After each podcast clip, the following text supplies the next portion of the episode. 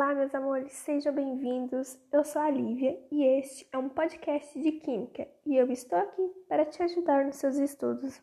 Então, vamos lá?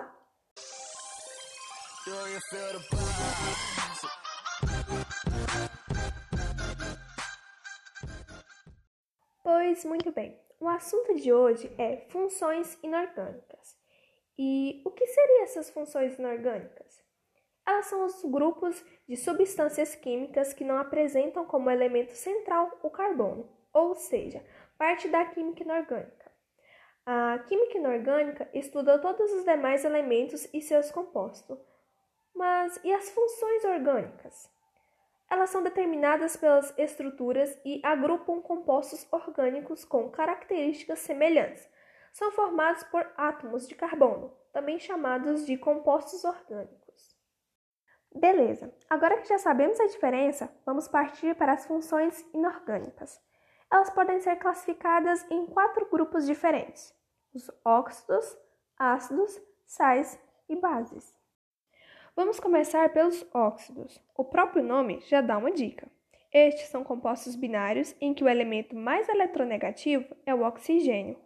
A questão é que existem sete tipos diferentes de óxido na natureza e o primeiro tipo são os óxidos básicos. E a primeira situação é uma reação com a água, que resulta em uma base.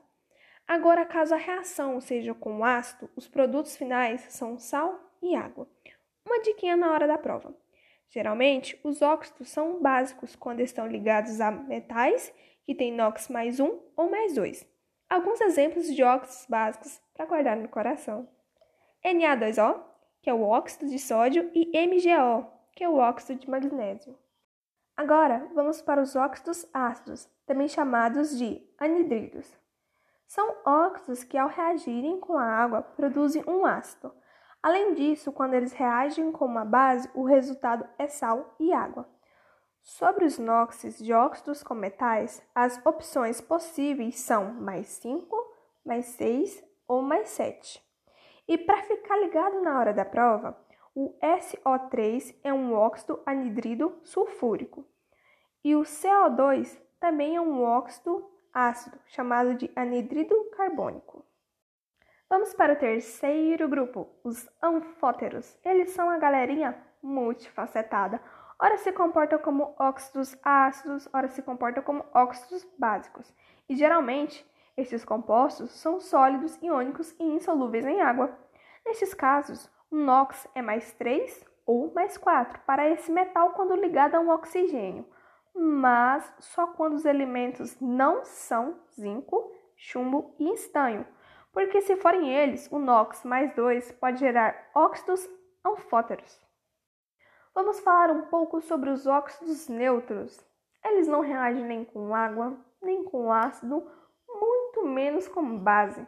São poucos compostos que fazem parte dele.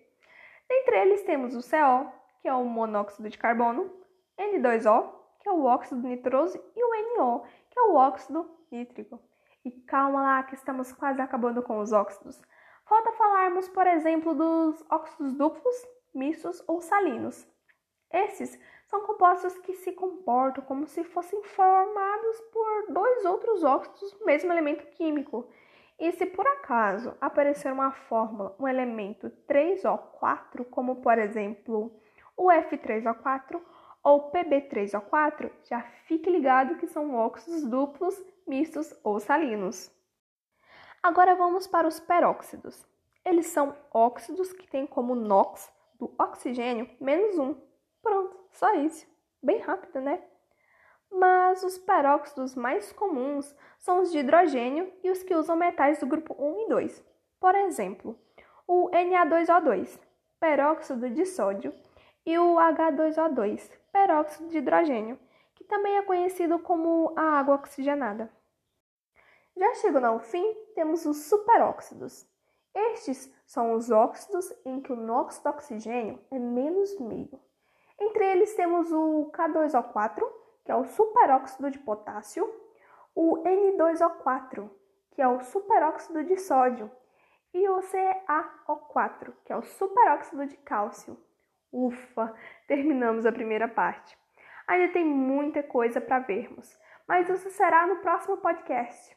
Vamos falar sobre os estudos das bases, ácidos e sais. Estarei te esperando lá, tá? Até a próxima!